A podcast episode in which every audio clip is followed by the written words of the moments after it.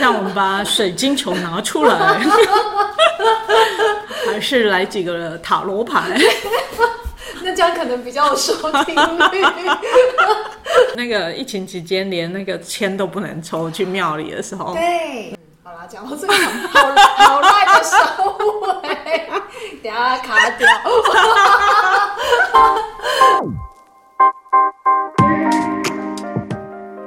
你从哪里来，往哪里去？人生是一场旅行。你我他的人生风景，一起聊聊伊人旅。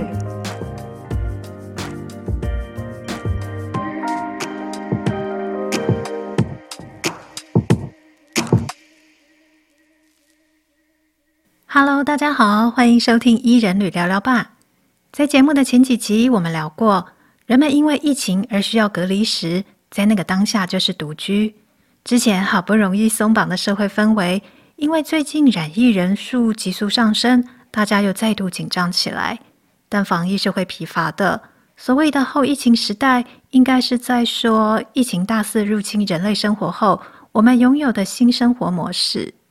这一集，我们邀请台大社工系陈怡瑜副教授与我们聊一聊，从二零二零年到现在，陪伴许多社区组织的他，在社区里。和需要与人密切互动的社工身上看到了什么变化？今天我们谈论的题目就是：当真正的后疫时代来临。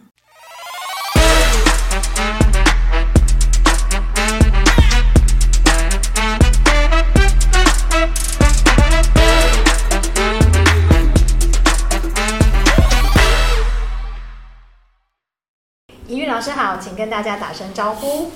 大家好，我是怡瑜，呃，在台大社工系任教，主要的研究跟教学的领域是在社区工作的这一块。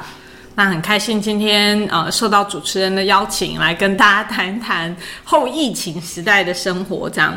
嗯，不过这这个主题我不是专家，所以就有一点心虚，要讲出自己的那个呃职位这样子。为了要采访你，我还是就把题目定在那个可以从社工的这一端来讲。所谓的后疫时代，其实它到底要怎么定义？因为这个疫情，我们还在那个过程中，嗯，也还没有到后啦。那你真正的后又是什么？是等到呃这个病毒完全消失吗？或者说我们的呃真正的跟我们人类共存吗？真的，我觉得也蛮有感触的。就是说，那个呃，后疫情时代这个名词出来的时候，要使用，常常都会被纠正说，哎，还在疫情中这样。那但是，我想他讲的应该就是说，当疫情已成常态，那呃，这个病毒只会再进化嘛。然后呃就不会消失在这个地球上，然后跟人类社会里面，然后再来是呃，他也提醒我们一件事，就是说类似的呃疾病或者是灾变会很可能很频繁的在发生在接下来的生活里面，所以会不会有一些呃什么样的改变呃会去因应这样子常态的？呃，一个变迁跟变化，可能就是很多人在讨论的事情，这样。你帮我诠释的好好，帮、嗯、我把这个题目圆过来。我们互相为难。因为像刚才有讲到，其实我自己认为，不只是疾病，还有像现在气候变迁、气候变迁，还有我们关心的战争，嗯，它或许都会对我们的生活。对我们的社区啊，就是团体的生活跟个人的生活都会产生一些变化。嗯，但是因为我们都会有一些需求，需要嗯，可能需要向外求，嗯，需要向外求，呃，得到一些协助。那当然就有一群人的工作就是提供协助的人。那我们常常就一开始就会想到社工师，嗯，或是。不管有没有证照，是不是一个那个真的所所谓的社工？我觉得这种你知道太多了，对，我知道太多了。然后就是所谓的社工，我们需要社工。那社工他们在这样子的一个呃环境底下，这个变化底下，他们的工作，他们在提供人协助的时候，他们的工作呃的场域是不是有发生一些什么变化呢？嗯，很喜欢主持人刚刚就是做这个连接跟转弯哈，你会看到说，呃，在那个呃疫情影响个人的生活跟团体的生活的时候，扮演资源连接或者关系创造这一些工作者会不会有什么变化？呃，这个角色也是我们常常在。定位社工到底是什么时候？常常讲说他是一个资源的连接者。那尤其呃看重的是一些呃社经地位处境相对弱势不利的一些呃个人跟家庭跟群体。哈，所以呃的确就在呃疫情爆发之后，我们就会看到社工的角色。呃，其实是变重要了，但是它不再能够用呃以往一贯的方式来呃执行它的任务。举个例子来说，呃，我们可以看到在那个疫情之下，很多人开始转远距工作，对不对？然后，然后还有远距上学，呃，这一些，呃，我自己也是，就是所有的课就瞬间就是转线上。哎，我觉得对我来讲是蛮大的改变，但是还 OK，就是我没有因为这样就呃失去这个工作，然后可能有相对的能力跟资源可以应应呃，就是设备上啊，或者是科技呃网络这些使用上不不会有太大问题。那但是呃，我们社工关心的人群里面哈，很多人是相对脆弱的。遇到这个状况的时候，小孩子要改远距上学，很抱歉，全家就一只手机可以上网。那呃，两个小孩、三个小孩，什么时候谁用这台手机上网上课？呃，如果你住的地方比较远一点，或者家里没有 WiFi，这个上课可能断断续续哦。好，那。呃，老师到底在讲什么？呃，孩子真的有没有这样的空间跟设备可以呃持续他原本在学校学习状态？对很多家庭来说，其实是很困难的，就很挣扎的。那另外一个呃，像我们有一些服务，也是过往都是要到机构啊，到呃中心什么什么中心去接受服务，专业人员在那里嘛。那但是这下子出不了门。然后这些呃提供服务的场所也不能够开门营业让你进来，那这个时候服务就中断了。那你可以想到有很多的呃服务，比如说像呃身心障碍的复健，然后早期疗愈这些发展迟缓孩子的一些教学，呃物理治疗等等，哎就中断了。然后那。呃，这中断有可能会造成一些呃功能上的后退，好，或者是关系上的紧张，因为他就都在家里。那另外一个想到的这个服务的形态，可能比如说到这个呃，我们有一些服务本来就到家里去的，像是长辈的居家服务，呃，送餐这些，诶，还疫情期间还要不要继续？哈，嗯，你好像把你的这个居家服务员，呃。送到危险的地方去，然后它本身也蛮危险的，所以我记得曾经有一条传播链，就是说某某县的这个居服员，然后突然居服员就变成一个耳熟能详的职业，本来是很隐藏在社会的角落，就好像变成那个。隐形的炸弹一样，然后在社区里面游走，人家是去帮忙的好吗？而且其实家庭很需要。对对对，所以你说是要中断，还是如何去采取自我保护跟保护你服务的对象？这些其实是都是相当为难的。那我在呃社区工作的角度，我们看到很多常态性的服务是在邻里这个层级提供的，比如说刚刚说到长辈有这个关怀据点，他们每天早上下午有一些课程活动来健康促进，然后一起用餐或把餐食送出去。在疫情期间三级、二级的期间，呃，很多的县市政府是说全停、停、停、停，因为老人是高风险群嘛，哈。疫苗还没打齐之前，这太危险了。出人命的话，那个市长要下台的哦。没有一个市长下台，但是很多的据点就做不下去了。嗯，因为呃，一旦中断之后，你可以想象原本的工作的人力啊，志工的人力，他们就转去其他的呃生活重心。那你要说要恢复，你要再把这群人再召集回来。那更呃，就是令他们牵挂的就是这些长辈，可能呃没有出门了，然后没有一些生活的重心，或者餐食不继，那这个情况之下，呃。中断了三四个月之后回不来，因为再也出不了门了哈、嗯。所以，呃，怎么在疫情期间去延续呃这些社区层级的团体或者是呃活动中心这样的场域里面的服务，也是在疫情前后都持续是一个很大的考验。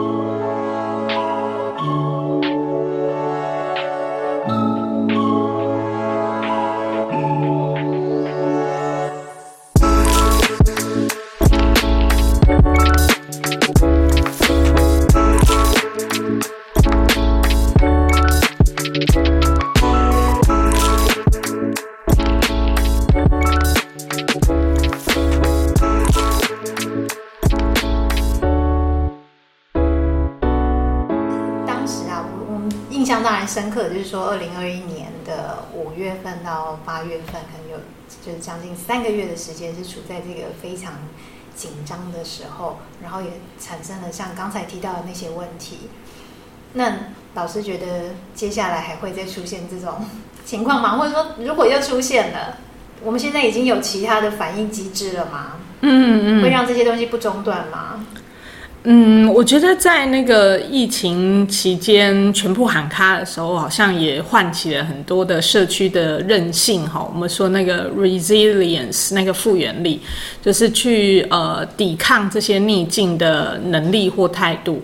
呃，在社区层级的服务里面，我们看到有蛮多的展现。我想呃，用我比较熟悉的在台北市万华区的情况来看哈。呃，在万华就是一个很老的都都会区，然后呃，里面的这个呃低收入户啊，呃原住民、单亲、老人等等的人口比例哈，在全台北市里面数十年来都不是第一名就是第二名。啊，所以这个福利的需求，你可以想象是相对密集。那在这个区域，呃，在疫情期间可以看到，哈，虽然政府呃为了风险的考量，很多都喊喊卡，可是我们民间的团体哈，展现了很大的社区韧性。比如说，呃，以刚刚来讲的这个老人据点暂停之后，呃，有一些餐食的呃维系可能是重要，餐食的服务维系是重要。那这个地方原本就是呃有一个呃是民间社团组成的万华协力，在呃常态性的把就是把送餐到呃弱势户，而且这弱势户是政府不补助的，就是没有具备。呃，低收、中低收或者是独居的条件，但他蛮有需要，他没有办法自己好好的吃。那原本就有这项服务，那在疫情期间，他们就把这项服务的对象再扩大。所以，只要原本有办据点共识的这些呃社区有通报，就是有一些个案还是要把它送到家的话，那呃协力就会把这个呃。这个个案收进来，那收进来之后，问题就是餐要更多，嗯、那就不是呃原本他们跟比如说联合劝募或民间募到的资源可以呃 cover 的哈，可以负担的，那就呃需要有一些新的资源的募集。那另外是送餐的人力。呃，你可以想象，就是数量多很多，嗯、那呃，就像那个娃娃车去绕一圈一样，孩子越多，时间拉越长。本来午餐会变成晚餐还是下午茶，拖到这么久，所以不可以啊！哈，有还有那个呃餐食安全的考量，嗯、所以呃这个时候就呃协力这边参与的社团里面，他们就在跟当地的一个社造组织以及呃唐部社区发展协会。呃，这边就在招号召了一批新的职工，也就是呃新的娃娃车哈，这我们是老人送餐车，呃，就有当地的义勇军出现。那呃，当然你要需要比呃一定的人力才能够负担一些变动，或者是临时要请假这些情况。所以这条呃资源在这个三疫情三级期间吼，就是一直没有中断。我觉得可以说是一个。呃，万华的奇迹再次创造奇迹。那另外，我们也看到，比如说孩子原本有那个课后照顾的这个据点，我们在台北市叫做友善儿少友善小站，哈，中央有一个呃政策叫小卫星，就是呃在课学校以外的时间去照顾孩子的这样的服务。呃，就有看到呃，因为孩子不能够到这个机构来写功课或者是上课参加活动嘛。那呃，在家里呃很恐怖？如果这个呃家里的空间比较小的话，你就会觉得只是随时都在爆炸的状态，对于照顾者的张力也很大。所以怎么办？哦，那呃这些据点就发现到，其实照顾者跟孩子都蛮需要被呃支持的。所以呃一部分我们把物资送到呃孩子家。所以社工原本是像带班级，现在他或带社团，那就会呃增加很多常态性的去做家庭的访问啊，也不能进家门嘛。对呀、啊。对，所以我们要呃把物资放在门口，然后。呃，物资喷一喷酒精消毒之后，保持一段距离之后，打 LINE 跟电话，然后呃隔空呃去做这个家访跟互动。你的隔空是指就是在，比如说在巷子口啊，哦、然后哎、欸、我在这里哦，东西放在你们家门口，小孩好不好？然后就是站在巷巷头跟巷尾，然后用电话。对对对，或者是你在门口，然后隔着一条马路在对门呃、哦、跟你。聊天这样，那呃，原本常来据点社工可以观察到，比如说孩子有没有一些看起来没睡好，还是受伤，或者是功课落掉很多，他可以觉察一些危机的情况。那当你不能跟他面对面的时候怎么办？你可能就要更仔细的去观察。他跟你的互动，然后家人、孩子跟家人之间的互动，所以这个呃保护跟权益的确保，好像在呃有距离的情况，甚至是远距的情况，其实从来没有中断，就是在疫情期间仍然是继续的。呃，台湾没有，但是呃美国的这个疫情拉蛮长的，而且一直没有那个一直没一直没有封城这样的行动。那所以我们也看到，在美国那地方，呃，有一些呃郡哈 county，就是呃地方政府，他们就在儿童保护跟家庭暴力防治这部分的社工，就配置呃大量的手机跟平板，所以呃你去家，你还是要去家访。只是家访的时候，你把这个手机或平板放在他门口，让他使用，让他使用。然后你可能车子停，你就坐在车上，然后停在路边跟他聊，所以你仍然可以看得到他。然后要很有技巧，说：“哎，你可以那个把镜头转向孩子吗？”那你就顺便看一下他家里的环境。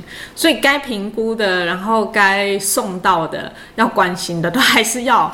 那你要想一些呃变通的方法。我觉得好像要想的招数要更多更多更多，所以那个呃疫情期间就是有很多突破框架跟既有格局的做法，嗯。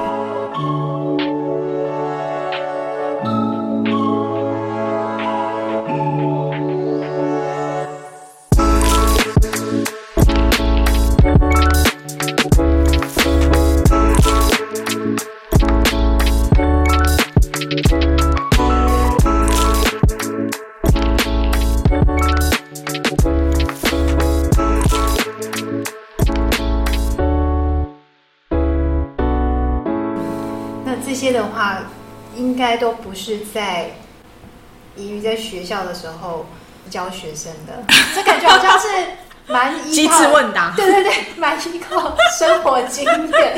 因为刚刚听起来有，当然不是说把每一个家长都当成坏人，嗯嗯，但是那那一种感觉有点像叠对叠，但所以你要叠对叠的当下，真的是要。马上应变出各种方法，所以在那个保护性或我们说有一些高风险的呃情况之下，的确就蛮像叠对叠，而且你要突破那个呃不能实体的互动，跟在同一个空间的这个限制。对，那另外一种呃比较没有这么高风险，原本就是很欢乐的，有没有？刚刚说，比如说孩子就是放学就会来这边吃点心、写功课，还是一起打球。那这些活动也不能进行的情况之下，呃，我觉得呃也看到很多团体是就是很机智的哈，就是运用了网络的科技，比如说呃就会有。定时呃约到 LINE 上面去碰面。后来发现我们课教学在大学教学用了很多平台。Google 啊，然后 Teams 啊，然后 Webex 就很多的软体，但是学校会买嘛，所以我们不用付钱，呃，学生也不用付钱，所以这些平台都有可能。但是到呃一般的家庭里面，孩子呃能够使用的，后来几乎所有的社团，就是民间团体试了一圈之后，都还是用 Line，因为 Line 是家长一定有的啊，好，然后手机的网络也可以负担。所以怎么在这个很阳春的 LINE 群组里面，呃，进行原本的社团，然后进行原本的课业辅导，或者是个案关怀，我想也是一个呃，就是百花齐放的时候。嗯，LINE 不能倒，真的。然后呃，就有很多的团体就发现说那个。还是有孩子会家里没有手机或网络，或他小孩太多抢不到。啊、那这个情况之下，就会有一些变通。哈，我看到呃，我们的早疗团队这边在呃新竹的这个新路基金会早期疗愈，就是针对发展迟缓的儿童家庭提供了照顾。他们呃就很很快，然后除了 LINE 的这个定期活动之外，还发展出那个邮寄的。邮寄式的服务，邮寄，嗯，你现在已经很少人在邮购了嘛？对对对。但有点，我们要跟听众解释一下什么是邮购吗？就啊，就是呃，就是就是每个月，主持人你还好，就是每一段每隔一段时间就会寄一本行录到你手上，嗯，然后你就看那个你想要的产品，它上面会有个代码，然后你会在统一的那个表格就填你要。几号的什么东西多少个，然后几元，反正就有个清单填好，然后传真回去，传真会邮寄回去，对不对？就是这一种书信往返式的服务，就是在呃疫情期间也复古了，这样。呃，所以比如说像刚刚说新路基金会的新竹中心，呃，我就看过他们的那个邮寄包，超精美的。那呃，社工跟这个早疗老师发现没办法到府服务，他们也到不了中心来的时候，就说好，我们把这个一个礼拜的活动齁，就把它呃寄成这个材料包去。所以呃，里面有我们要做的手工的这个手工艺的小工具。然后有一些学习单，比如说粘点点啊，然后呃带着小孩一到几数完，然后边数边着色啊，类似这种原本一个礼拜要进行的课程，就是放到这个呃一包寄到家里面去。那你你知道寄到家有时候就被丢着嘛，没有在用，所以呃另外再搭配我们跟呃家长线上约的 Google，哎不是 Google，他们用 Line，用 Line 上面呃互动。聊天跟一起操作教具的机会。哦，那如果你有空，嗯，你还可以参加那个呃集体的时间，好像八点档一样，就是家长可以呃一起上线，一起呃像上团课，哦，呃，然后上完活动或你没办法参加活动没关系，你把做好的成品拍照传进群组里面，可以分享给大家。那有时候，呃，不是分享，而是说你不你不传就没有下一个材料包了。哦，用这种方式，你可以鼓励大大大家来参与，或者是要求呃大家要呃交功课。嗯嗯嗯。效果还不错哎、欸嗯，后来呃这个群体群组啊，就是在疫情呃解封之后，目前仍然维系哦。就是以前是每个礼拜都有这么一连串活动，现在只是把它变成是每个礼拜有一个讯息，然后跟呃一个月有一个活动，频率减低，但是它是持续的。嗯、就是说这种呃透过网络的这个媒介，它它是现在跟实体的并行。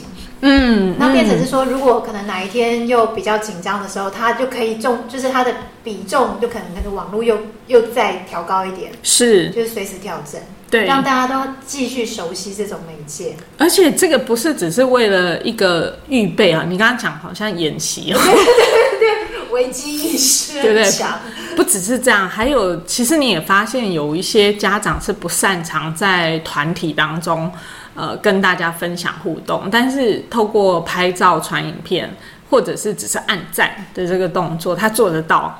呃，也蛮有安全感、匿名性的，他就能够去参加。所以后来，呃，做这样子的邮购啊，或者是我们网络的这个远距的服务，发发现对一些家长在时间上跟个别的自由度上是比较大的，很有可能是可以呃照顾到更多元的需要。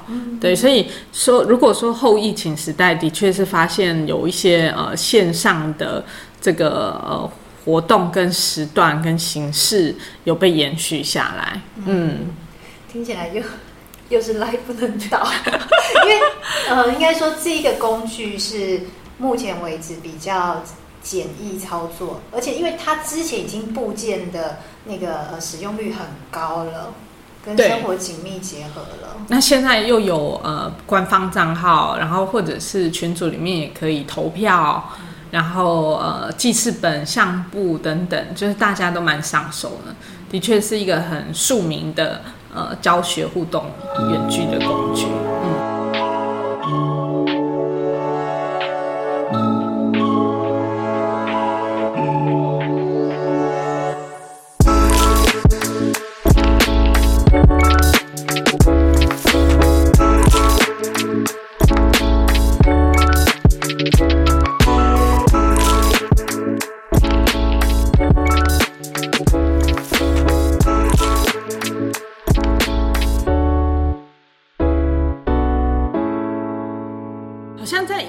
间呃，网络上还没有办法做的一件事情，就是把钱掏出来。呃，对于社福团体或者比较小的社区型的组织来说，疫情期间有个很大的考验就是钱，因为呃，政府说你不准办，然后他就不给你补助了嘛。那呃，所以官方这边有暂时中断。那一旦复原，又要你在短时间内达成既有的数量或人次的要求，这是相当为难的。那呃，另外一个值得注意的就是，因为很少人能够参与实体活动，或者是被感动。就我们传统的捐款要被感动，嗯、那他才会把钱掏出来。所以这一类的呃个人或企业的赞助就是大量的减少。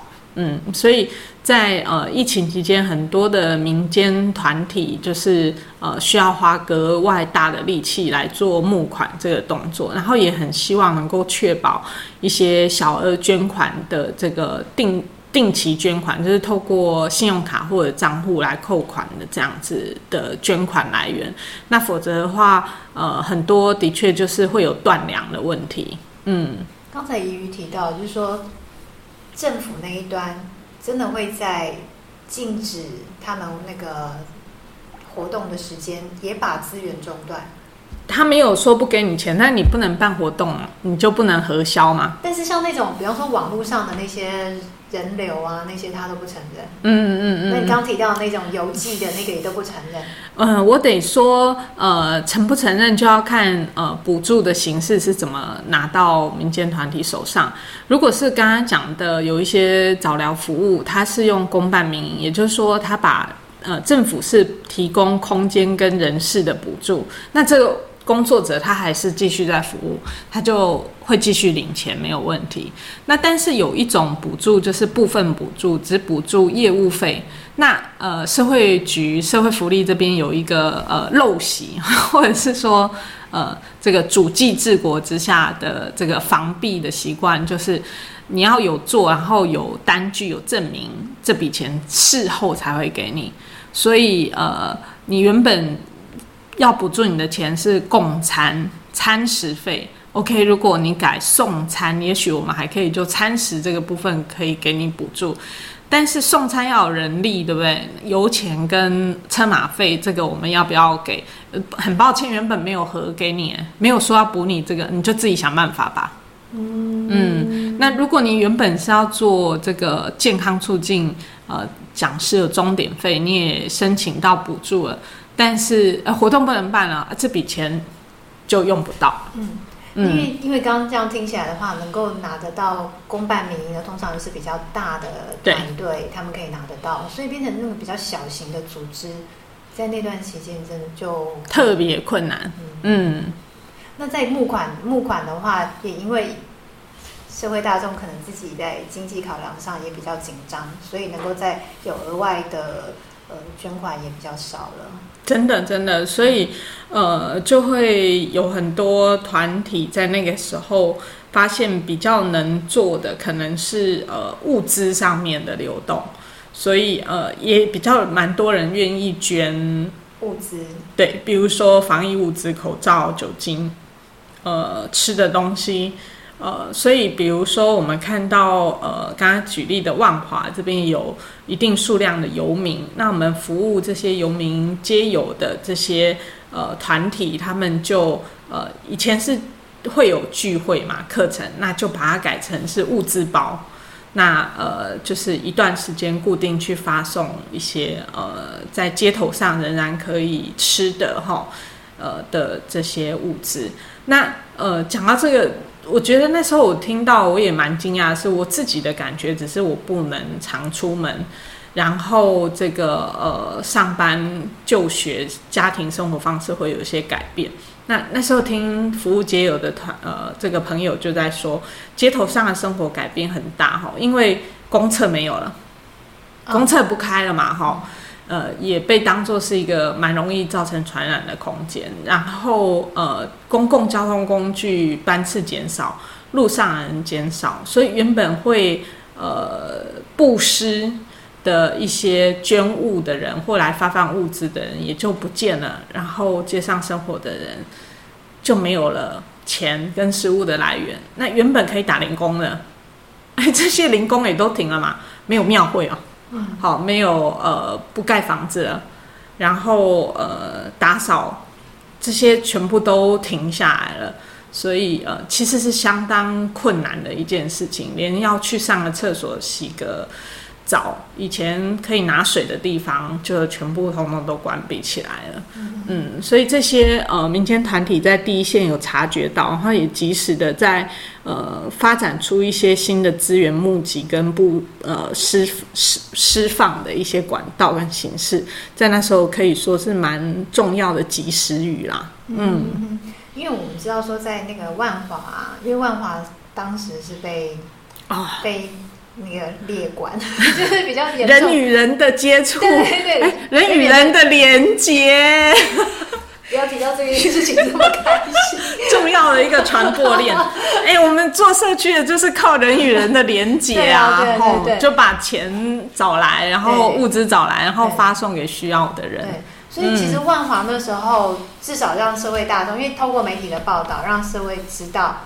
那边的那个民间的力量怎么样？它的应变力，那嗯，像他们的这个模式，又有在其他的地方有被复制吗？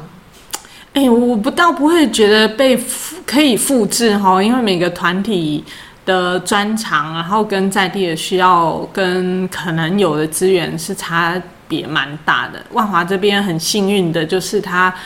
长期的有这样福利密集的状况，所以很多团体是 ready，就是他们是准备好，然后也有很多的能耐可以在这时候被激发。那我看到很多其他的地方，就是可能零星有出现一些呃，就是应变的作为啦。嗯，这个呃，可能都是在那个情况之下被被激发的。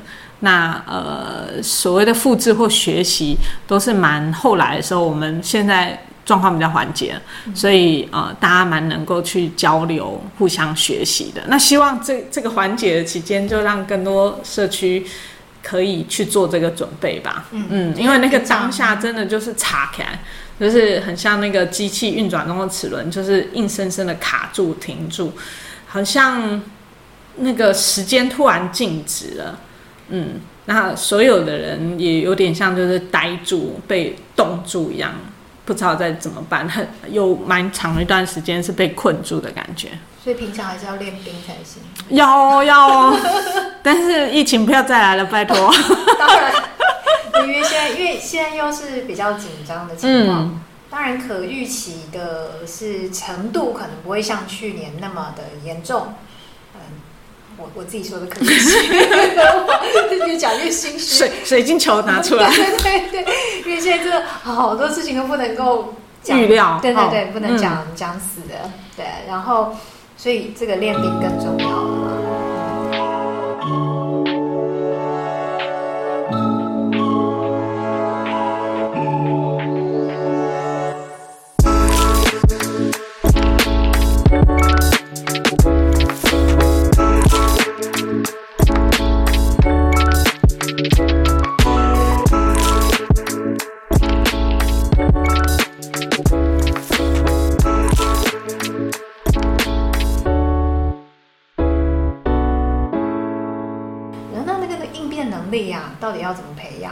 我觉得刚才提到那个实在太强了，各种对叠对叠啦，或者是说，呃，我可能没有钱，但是我可以，我我募不到钱，募的钱变少了，我就募物资，然后我物资透过哪几种比较快闪的或者什么样的方式把它送出去。宜蓓有在跟这些团队交流，或者是说你们有开一些什么样的培力吗？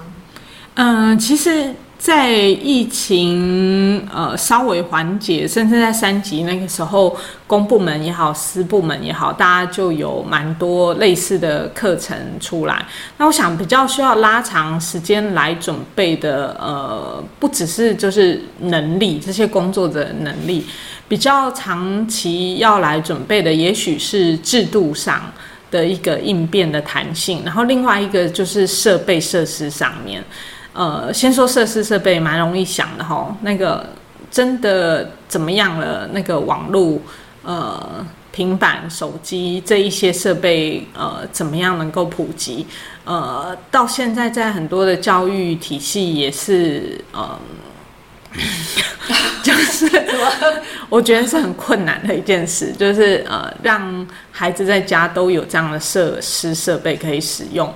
仍然是无法确保。那呃，民间的社服机构更是更困难吼，没有这样的财力。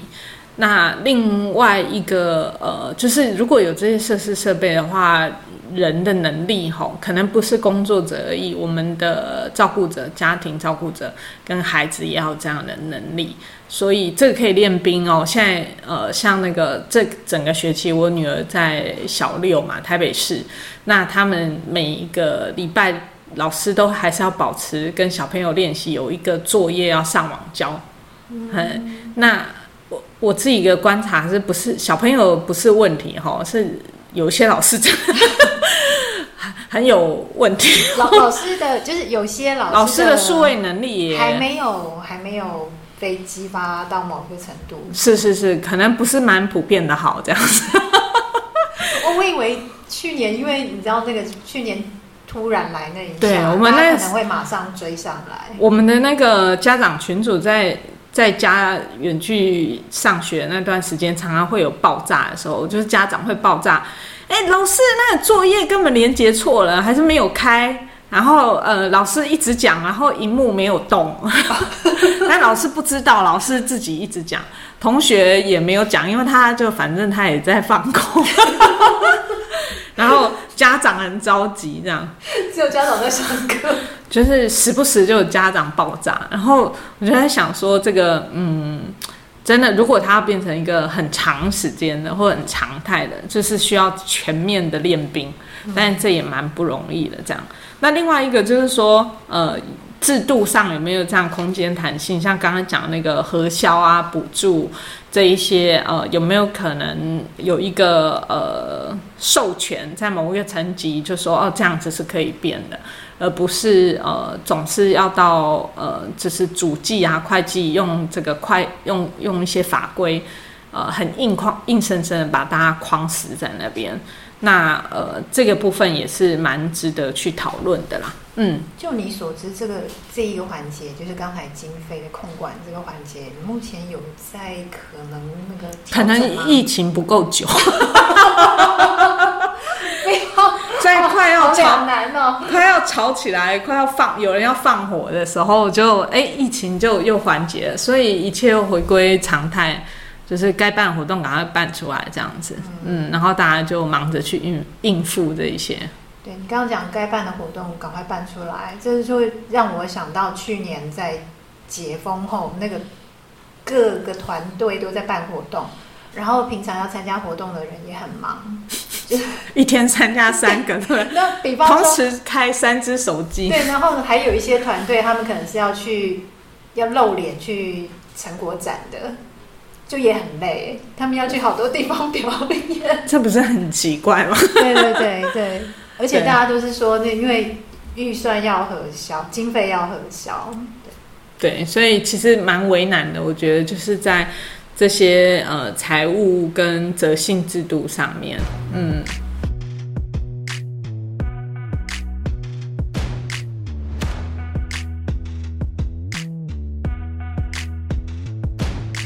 刚才那个主持人讲到，就是呃，也不只是我刚刚讲的，就是有一些社经地位不利处境的弱势者，好像呃有一些区域性的影响。呃，是在非预预期的情况之下，就突然炸开了。嗯，那呃，连命理老师或者是呃整个地区的商家都会受到波及。嗯，那如果我每个人自己肚子都吃不饱，会想要捐钱吗？哦，好像呃，至少至少门前雪也是人性啊。嗯，嗯对，因为就我所知，像在有一些募资平台，像现在都会有。有一些公益的项目来募款嘛，但是它的那个达成率都不高，对，反而是卖一些商品的，因为那个很像预购制度，或者在开团购那种会达标，所以就真的很难。嗯，的确是很需要突破，嗯、所以我让我想到一个例子，就是呃，疫情期间在那个呃万华这边，每一年有固固定举办的三到四次的培根市集，也是由在地的社福跟社区团体一起来召开的。在那个期间，他们就办理线上市集，哇就是呃用半半天的时间，然后呃开频道直播。就像直播带货这样子，对对对，就卖东西。哎、欸，这也是一个应变呢。对啊，那那效果怎么样？哎、欸，赚多少钱我不知道，但是大家是蛮开心，又可以用另外一个形式，在各自的呃空间上频道互动。然后呃，那个原本有一个目的就是，哎、欸，如果我们的孩子有做一些手工艺，然后家长有一些产品。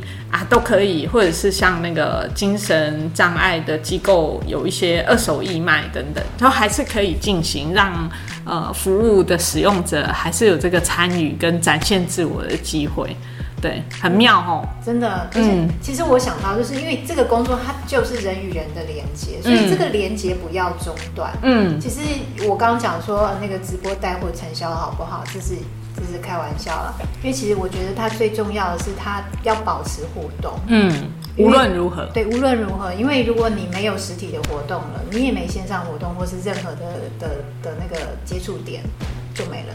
对，那可能你就会发现，哎，这个家庭就真的爆炸了，哈、嗯，或者是撑不下去。嗯，然后有一些人，呃，原本就有一些身心状况，他就会呃，就是功能衰弱的很厉害，很快。